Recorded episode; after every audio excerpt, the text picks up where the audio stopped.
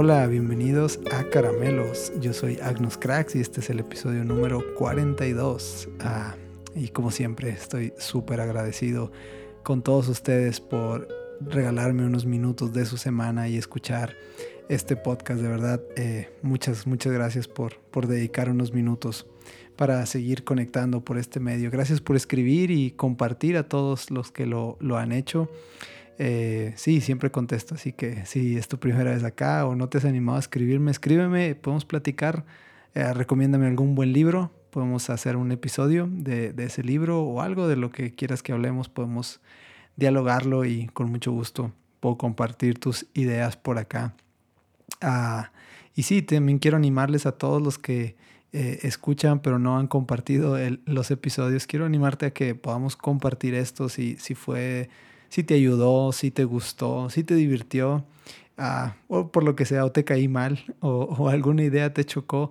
De cualquier manera, te invito a compartir eh, el episodio o estos episodios. Creo que pueden ayudar a otras personas, pero también juntos podemos conocernos y seguir haciendo más grande esta comunidad de, este podcast. Así que, ah, sí, por favor, y estoy muy agradecido de antemano de que puedas compartir estos episodios. Ah, han sido semanas en las que he estado un poco atorado en la lectura y aunque sí he leído algunas cosas, no, no, no he leído todo en forma algo así como, como tal. He estado con, eh, leyendo algunos libros de profetas, como les había dicho semanas anteriores, y preparando algunos ah, estudios para un webinar que, que tengo quincenalmente que, que, que, compartir. Así que si también te interesa ese webinar, puedes escribirme y con gusto es gratuito. Ah, y ahora estamos hablando de profetas en, en, ese webinar. Estamos estudiando profetas del Antiguo Testamento. Ah, y sí, con todo esto no, no he tenido el tiempo como de sentarme, escoger un libro y tengo empezados como tres o cuatro libros por ahí, pero no los he podido terminar. Ah, y entonces, pero no sé, tenía esta idea y quería grabar como a mí me gusta llamarlo, estilo libre. Simplemente alguna idea que tengo por ahí que ha estado dando vueltas y sí, poderla compartir, estirarla un poco. Ah, y sí, juntos, eh, no sé, entrar en, en, una dimensión o en una perspectiva diferente. Y bueno, pues qué tal que, qué tal que entramos al lío. Ah, hace tiempo, hace un par de, años tal vez, todavía eh, apenas funcionaban los algoritmos en las redes sociales, ¿no? En la que tú buscabas algo en internet, en cualquier buscador y este, googleabas alguna palabra o lo que sea. Y entonces, de alguna manera, el, lo que hacía la publicidad es que de, de, las de siguientes páginas es que te empezaba a lanzar cosas que tú habías buscado, ¿no? Entonces, no sé, eh, por mucho de lo que, a lo que me dedico, buscaba algún tipo de cámara, por ejemplo, y navegando en otras páginas, en publicidades, en los, en los costados de las páginas, pues me aparecía ese modelo de cámara o otras versiones de cámara. Ah, y es así como empezaba a funcionar este tema de los, de los algoritmos, ¿no? En donde siempre te estaban ofreciendo cosas del tema, ¿no? Pero esto fue creciendo y conforme fue creciendo, ah, fue abarcando muchos más eh, oportunidades que tenían eh, las redes sociales y, y, al grado que ahora eh, tú estás hablando de algún tema y como sabemos nuestros teléfonos son inteligentes y tienen montones de funciones que ni sabemos que tienen ah, y sí nos están espiando seguramente. Ah, entonces tú dices algo en una conversación y curiosamente al tiempo te están apareciendo publicidades de eso que platicaste o de eso que escribiste o dijiste, ah, no sé, y empieza, empieza a bombardearte este, este nuevo algoritmo de cómo funciona. Y todavía hace, les digo, como dos años, era una cosa medio de, de, miedo, ¿no? De terror, como decir, ¿qué, ¿qué, está pasando? O sea, yo acabo de mencionar a tal ciudad o tal producto o tal cosa y entonces me bombardean mi, mi con publicidad en cualquier red social, sea Twitter, sea Facebook, uh, sea Instagram. Por todos lados te bombardean con esta, con esta información y es así como funciona más o menos la, inteligencia artificial uh, que está rondando ahora en, en, Internet y quién sabe dónde vaya a parar todo esto. Pero pensar en, en, en, esta, en esta forma en la que está eh, comportándose la, la, tecnología hoy en día. Me hace pensar en, en varias cosas. Y en definitiva, inteligencia artificial ha descubierto gran parte de cómo funciona nuestra mente uh, o, cómo, o, cómo estamos programados de alguna manera. Y sí, ahora podemos hablar de, de, cierto tema y como les digo, nos va a aparecer publicidad y cosas así en, en, en nuestras redes sociales.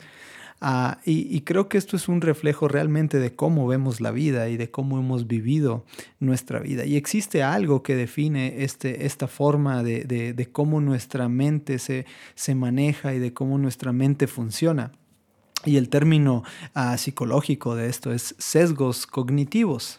Y, y este es la, la, el tema en donde quiero centrarme, sesgos cognitivos. ¿Qué son los sesgos cognitivos? Bueno, pues la, la definición más acertada que encontré más sencilla son impulsores no conscientes que influyen en la forma de percibir las cosas y de tomar decisiones en cualquier entorno de nuestra vida. Entonces, veamos más a detalle qué es un sesgo cognitivo. Un sesgo cognitivo funciona como, uh, no sé, hay, en, en, nuestro cerebro existen... Mm, montones de neuronas y todas esas están conectadas entre sí y, y funcionan de una forma a, través de algunas reacciones químicas y to, toda esta, esta cosa que no tengo ni idea, pero sé que cómo funciona el cerebro es que va creando ciertas rutas para, en, para llegar a un punto mucho más sencillo.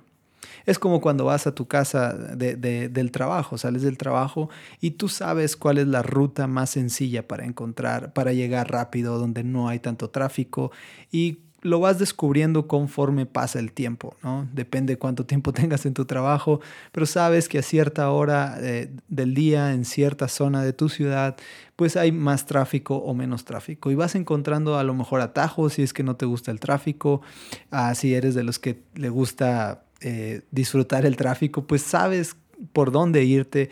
Vaya, vas desarrollando una conexión eh, en tu mente que, te, que, te, dice cómo, cómo manejarte para llegar a cierto lugar. Y entonces uh, se hace tan común el lugar que, que, pasas, por donde caminas, por donde avanzas en tu coche, eh, por el transporte público que tomas, que es se vuelve cómodo para tu cerebro, ya no tienes que estar tomando nuevas decisiones, sino que ya tomaste una decisión, sabes que es la mejor y difícilmente cambias de decisión porque tu cerebro ya está como en automático y es, estás funcionando de alguna manera mucho más sencillo. Y es así como funciona el cerebro en toda nuestra vida. Siempre está buscando crear autopistas eh, para que nosotros podamos funcionar de mejor manera. Y es algo increíble en nuestra mente.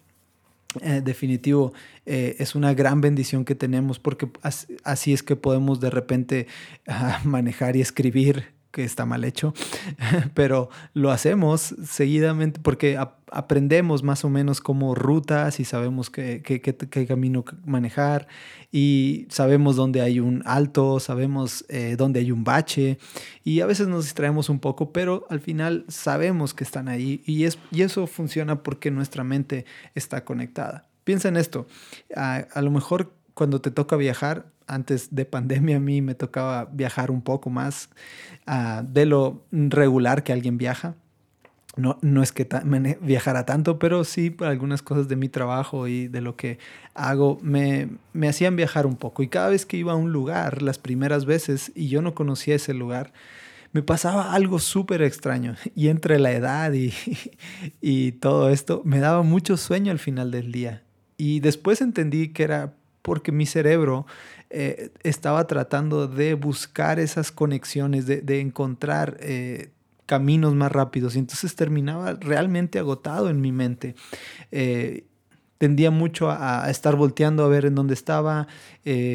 Siempre siento la necesidad de sentirme ubicado en donde estoy eh, y como que no puedo apagar esa parte de mi cerebro. Entonces mi cerebro todo el tiempo está buscando saber dónde está el norte, dónde está el sur, de, eh, si el lugar al que voy está atrás o está adelante, eh, si está a la derecha o está a la izquierda. Y, y entonces toda esta cosa que sin darme cuenta mi cerebro está trabajando, trabajando, pues termina agotándote en el día. Y al final, eh, después de tiempo, si yo vuelvo a ir a esa ciudad, para mí es mucho más sencillo estar ahí y cada vez mi nivel de cansancio eh, va disminuyendo porque tengo ciertos sesgos cognitivos que me ayudan a identificar dónde estoy, eh, los lugares y todo este tipo de cosas, ¿no? Y así es como funciona nuestra mente.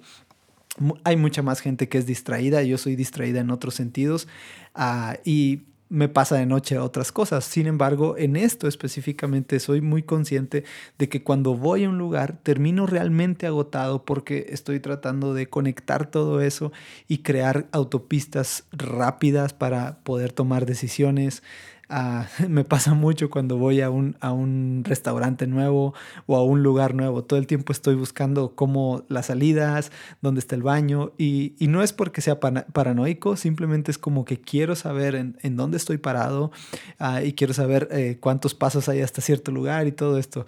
Suena, suena muy loco y, y, sí, es, es un clavado en mi mente, pero muchas veces así, así funciona y termino realmente agotado cuando estoy en otras ciudades o en otros lugares Ah, y aunque vaya de vacaciones, termina sucediéndome mucho, mucho esta, esta cosa.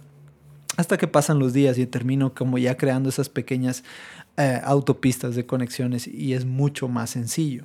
Ahora, todo esto de, sesgos cognitivos y de la inteligencia artificial ah, me hizo pensar en algo. Y es que en definitiva muchas veces nuestra vida está en automático. Y escuché esto del pastor Taylor Barrier, en donde él hablaba acerca de que una de sus frases o mantras que tiene para su vida es nunca en automático. Y quedé pensando un poco en el tema y creo que podemos estirarlo un poco más y no sé, compartirles un poco algunas experiencias de, de, algo que me ha pasado. Y recuerdo mucho una, una en especial, hace ya algunos años, creo que fue por ahí del, del 2008, Uh, como saben, participo en una iglesia cristiana evangélica y en ese entonces eh, hacíamos conferencias para jóvenes. Seguimos haciéndolas, pero ahora con pandemia todo ha cambiado.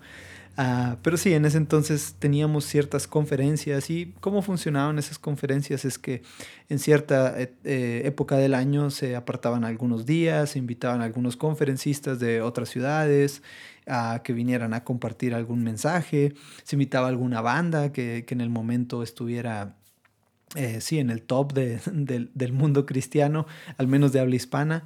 Y, y, sí, se hacía un concierto, unas noches de, adoración y bueno, todo este tema de conferencias. Si tú eres cristiano, seguro sabes de qué te estoy hablando, o congresos, como sea que lo llames.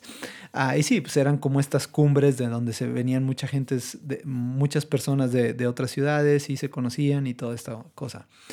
Ah, y en uno de esos, pues como tengo muchos años participando en la iglesia, ah, se, le, se le ocurrió la idea a alguien de hacer unos tipo opening. Y los openings siempre pues quieres tratar de, de, lanzar la casa por la ventana, ¿no? Quieres hacer lo mejor que tienes y, y, crear escenografías increíbles y luces y que caigan telas y que la banda suene. Y planeas esto por meses con todo por que la gente pueda vivir una experiencia especial ese día y quede en mente esa conferencia a alguien se le ocurrió que una buena, uh, un buen inicio de conferencia, un buen opening, tenía que ver algo con crear un video previo en donde se contara una cierta historia y al final de esa historia se conectara en vivo con una actuación en el momento. Y en ese entonces alguien decidió eh, que yo fuera la imagen previa del video, me tomaron algunas fotos, Uh, y el, la conferencia esta tenía el título de Tu destino está sellado, si no me equivoco. Y el tema era Tu destino está sellado, tenía algo que ver con un, como un tatuaje que iba pintado en la cabeza de, eh, en la cabeza pelona de alguien, sí, pelona, si no eres de México es eh, calva, y como yo tengo ese beneficio, soy calvo, no tengo cabello, pues alguien decidió que yo podía ser el modelo para las fotografías y el video de, esa conferencia. Entonces me tatuaron este logo no permanente, sino como me lo dibujaron por ahí, me tomaron fotos por ahí. Y entonces la cosa es que luego viene la idea esta de que conecte en vivo y entonces había que actuar cierto, cierto diálogo, ciertas cosas que conectaban el video ya, ya creado con lo que iba a pasar en vivo en el momento del opening. Terminaba el opening y creo que empezaba una banda y así es como arrancaba conferencia o congreso de ese 2008, creo, 2007 tal vez, ni, recuerdo exacto el año. Ah, entonces el problema es que sí, estaba pelón, sí tenía, podía ser el modelo de fotografía, Ah, sí, solo se veía mi nuca, así que no había ningún problema. Y entonces la cosa era, pues lo único que quedaba pendiente era la actuación. Ahora, de actuación, quiero que sepan que yo no sé nada, no sé actuar, no, no tengo ni idea de cómo se hace eso. Disfruto mucho el teatro y toda esta cosa, pero no tengo ni idea de, de, qué, de qué es lo que se hace cuando uno actúa. Entonces eh, quedaba ese cabo suelto y había que atar ese cabo en, en, todo este planning de, de, de, opening. Entonces, uh, pues a alguien se le ocurrió que, que era bueno darme clases de, de, actuación para tener algo ahí que algunas herramientas y pudiera desarrollar este como tipo monólogo en donde creo que más o menos la historia era como no tengo sentido de que en mi vida, pero pues encontré el sentido y tenía que decir algo ahí de, ni me acuerdo qué dije, pero el chiste es que alguien decide darme estas clases de, de más bien conseguir a alguien que me diera las clases estas de, de actuación. Y Saltillo es una ciudad pequeña, en realidad no es una ciudad muy grande y tampoco hay como que mucho talento artístico en cuanto a teatro, o si lo hay, pues no lo conozco, ¿no? Pero eh, disculpen si alguien es súper artista, dramaturgo y yo lo ofendí, pero no, no hay tantas personas, ¿no? Y creo que las personas que lo hacen bien en Saltillo, en una ciudad tan pequeña, terminan siendo famosos en todos los rubros. Y justo había una persona uh, que era muy bueno, creo que él daba clases de actuación y no sé, era, era muy bueno en el tema. Honestamente no recuerdo su nombre. Uh, creo que si hago un esfuerzo y busco por ahí me puedo acordar de su nombre, pero ah, no me acuerdo, así que una disculpa a mi maestro de actuación, que tuve como tres o cuatro clases de, de, de actuación con él.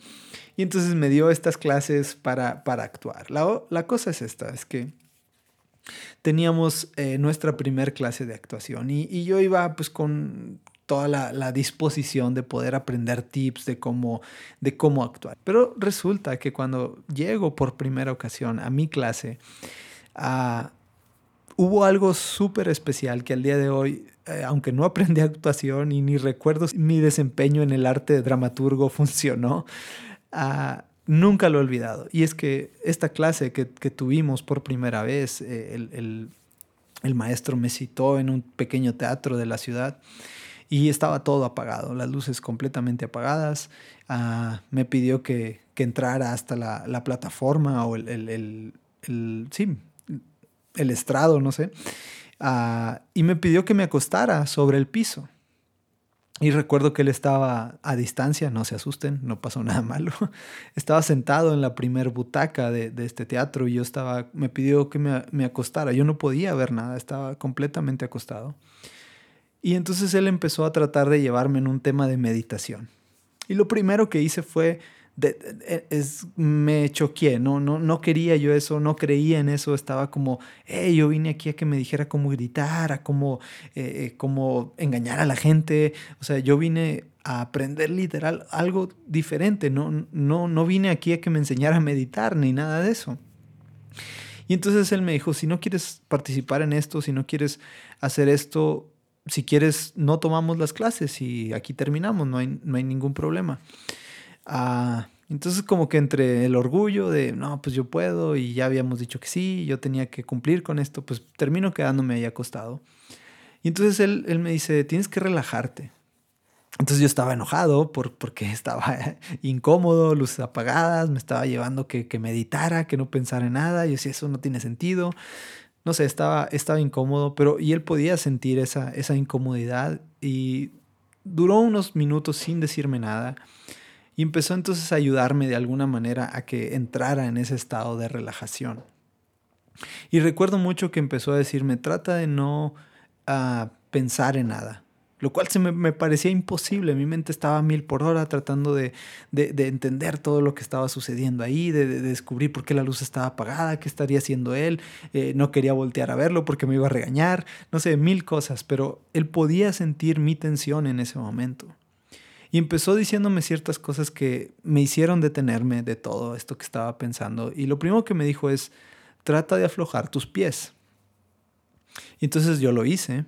Traté de aflojar mis pies, de no tenerlos uh, tensos. Me di cuenta que mis dedos de, de mis pies estaban demasiado tensos. Y después me dijo, hazlo con tus manos. Y me di cuenta que los dedos de mis manos estaban demasiado tensos también. y logré soltar la presión de mis dedos y de mis manos. Y después me dijo, pero te estás apoyando demasiado fuerte en tus, en tus brazos sobre el piso. Afloja tus brazos. Y entonces aflojé mis brazos. Ah, y dice, todavía puedo sentir que estás muy tenso. Dice, afloja tu lengua. Y justo en ese momento, cuando él me pide que yo afloje mi lengua, aflojo mi lengua y siento una libertad en mi cuerpo que nunca había sentido. Algo súper extraño. Ahora, no estoy diciendo que hubo algo mágico aquí, sino solo estoy diciendo, estamos a veces tan tensos en nuestra vida que no nos damos cuenta que nuestro cuerpo de alguna manera está tensionado sobre algo. Al momento en el que él me dijo todo esto, y entonces después de unos minutos logro como aflojar mi cuerpo, estar sobre e, ese piso que se sentía frío, pude ser presente a muchas más cosas me, dio algunos tips, me, me, me, ayudó a respirar después de eso. Ya tuvimos nuestra clase, ya me enseñó ahí algunas cosas de gritar y de algunos... Pero siempre empezábamos las siguientes clases con este tema. Y se me vino siempre esta idea. Vivimos a veces tan apurados en nuestro día a día que no nos damos cuenta que partes de nuestro cuerpo, partes de nuestro cerebro están tan tensionadas, están tan, eh, sí, tratando de sujetar algo, estamos tan aferrados con algo que no somos presentes a todo el esfuerzo que está sucediendo en nuestra mente. Y vivimos constantemente tensionados en nuestra forma de pensar, en nuestra forma de andar, aún en nuestra forma física. Ah, vivimos a veces eh, con tanto, eh, apretando todo el tiempo nuestros dientes, apretando todo el tiempo nuestros dedos de nuestros pies. Así que por un minuto, dale pausa si quieres a este episodio.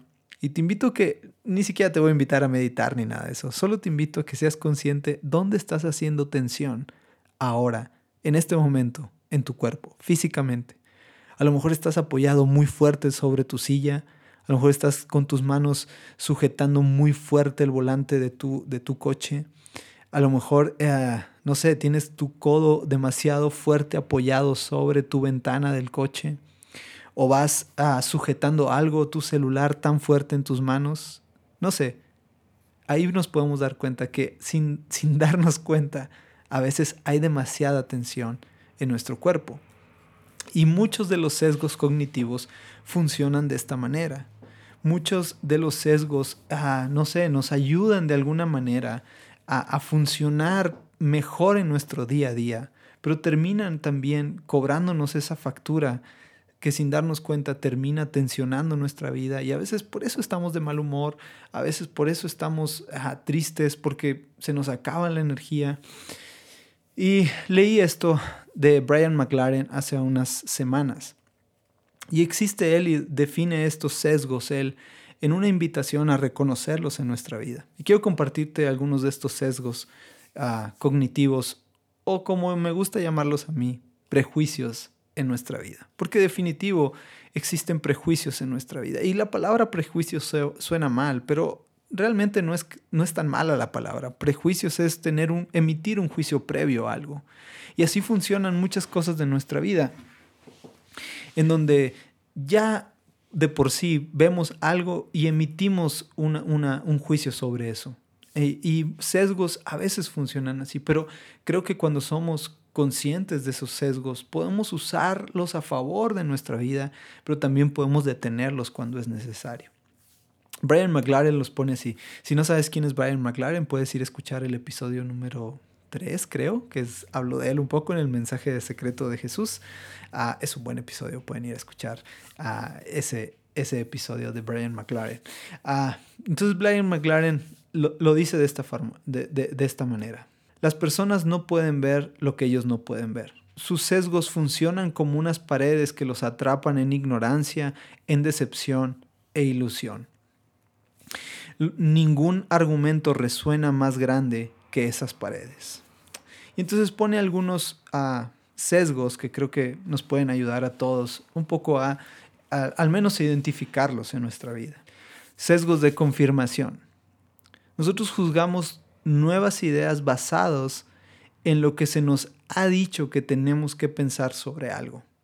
Le hemos entregado nuestra confianza a alguien porque pensamos que es mejor que nosotros o porque tiene una mejor enseñanza y simplemente hemos visto que a lo mejor alguna de esas cosas nos ha funcionado, terminamos entregándole la confianza a, esa persona o a lo que nos ha dicho y entonces nuevas ideas eh, que quieren entrar en nuestra vida siempre tienen, tienden a ser checadas por este sesgo de confirmación. Y si no encajan sobre eso, entonces terminamos desechando ese, ese, esa idea y se vuelve ese prejuicio sobre nuestra vida. Sesgo de complejidad.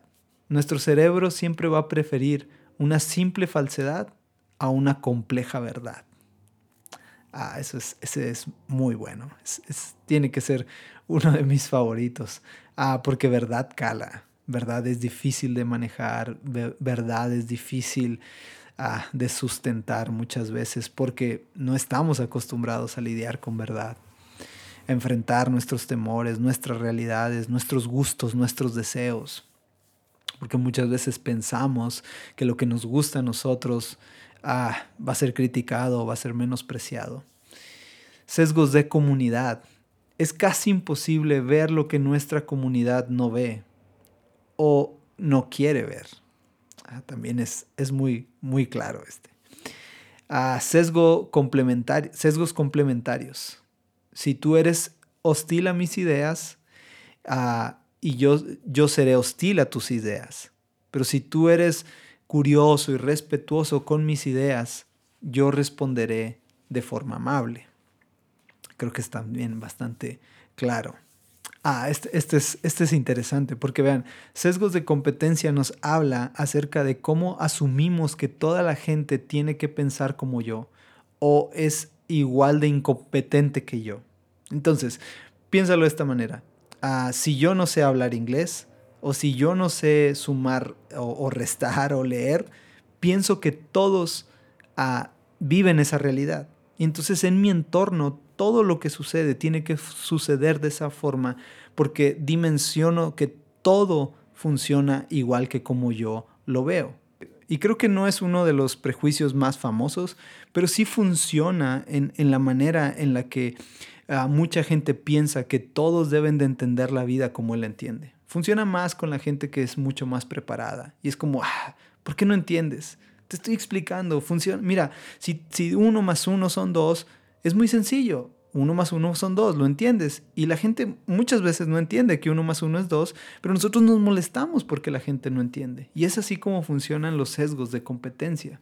Sesgo de confort. Es muy básico este. Prefiero no que mi confort, que mi bienestar no sea molestado. Sesgo de conciencia. Algunas cosas ah, simples no se pueden ver desde donde estamos ahora, pero conforme crezcamos, conforme maduremos y desarrollemos nuevas habilidades, tal vez algún día podamos entender lo que ahora es inaccesible para nosotros.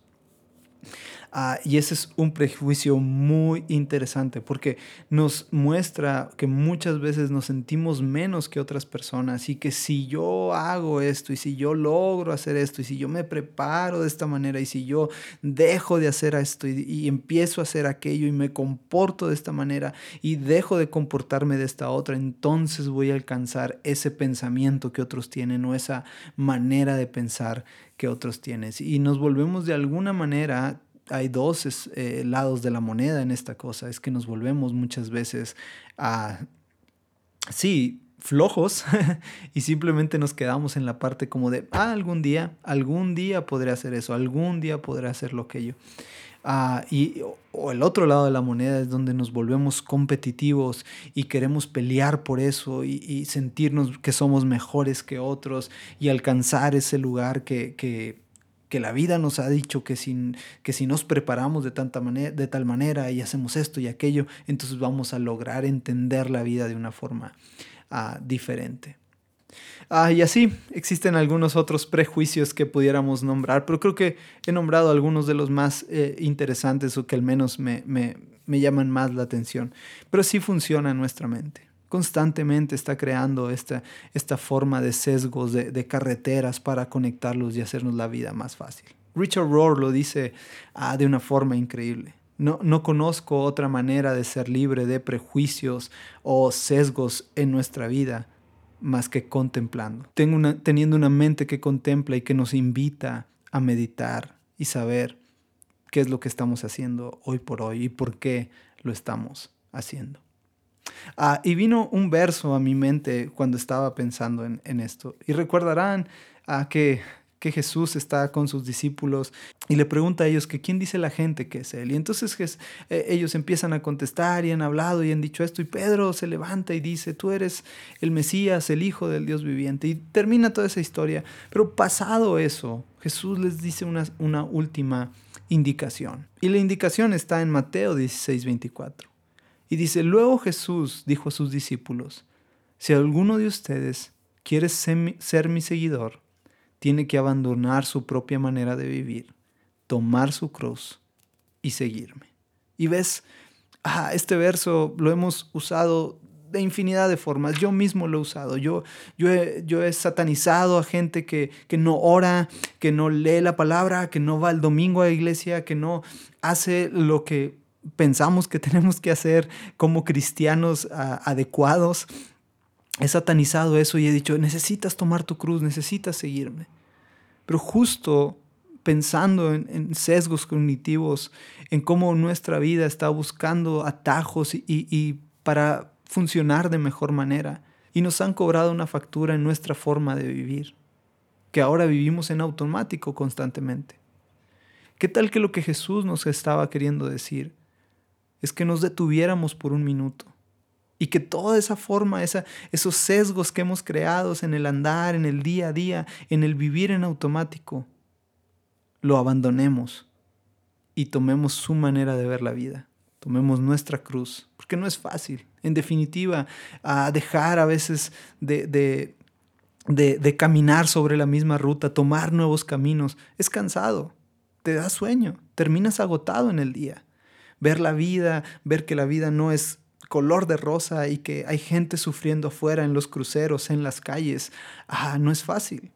Y termina agotado en nuestra vida. Pero qué tal que lo que Jesús nos estaba diciendo ah, al momento de hablarnos de tomar nuestra cruz y seguirlo, no era más que simplemente ser, ser presentes a nuestro entorno, a contemplar nuestra vida, dejar muchas veces de irnos por la, por la autopista súper pavimentada y a veces irnos por la vereda a veces tal vez tome más tiempo, pero es mucho más hermosa y tiene mucha más ah, riqueza, en donde descubrimos un Dios más real, más presente a nosotros, más humano.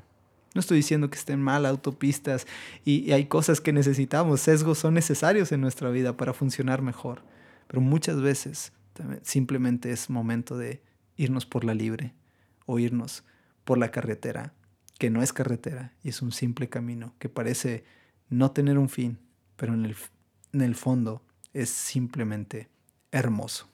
Termino con esta historia. Ah, ya conté un montón de historias, pero termino específica con esta porque es una de mis favoritas y se la he escuchado a un par de pastores. Ah, la primera vez que la escuché, la escuché del pastor Rob Bell y también la escuché del pastor Jesiah Hansen y cuentan la historia de un rabino. El rabino era Akiva entonces aquí va, caminando por el bosque, eh, da la noche, termina perdiéndose y, llega a un puesto militar de soldados romanos. Y un soldado a lo alto de, esta torre lo ve y lo primero que le grita es, ¿quién eres y qué haces aquí? Akiva responde, disculpa. Y entonces el guarda, el, soldado enojado vuelve a gritar, ¿quién eres y qué haces aquí? Akiva se detiene por unos minutos y entonces, eh, maleducadamente le contesta, ¿cuánto te pagan? El guardia le contesta, ¿qué? Y aquí va, aquí va vuelve a repetir, ¿cuánto te pagan? El guardia un poco molesto le dice, 20 denarios a la semana. Y entonces Akiva responde, te pagaré el doble si vienes a mi casa y cada mañana me haces esas dos preguntas. ¿Quién eres? ¿Y qué haces aquí?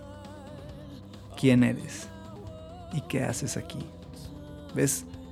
Creo que eso puede ayudarnos a romper algunos sesgos cognitivos, algunos prejuicios que han estado en nuestra vida. Así que, ¿qué tal que te preguntas? ¿Quién eres? ¿Y qué haces aquí? tal que terminas tu día diciendo quién eres ¿y qué haces aquí? ¿O qué tal que inicias tu día preguntándote, ¿quién eres? ¿Y qué haces aquí? Sé tu propio soldado romano, no necesitas contratar a uno. Todas las mañanas, todas las noches. ¿Quién eres? ¿Y qué haces aquí? Nos vemos. Hasta la próxima. Bendiciones.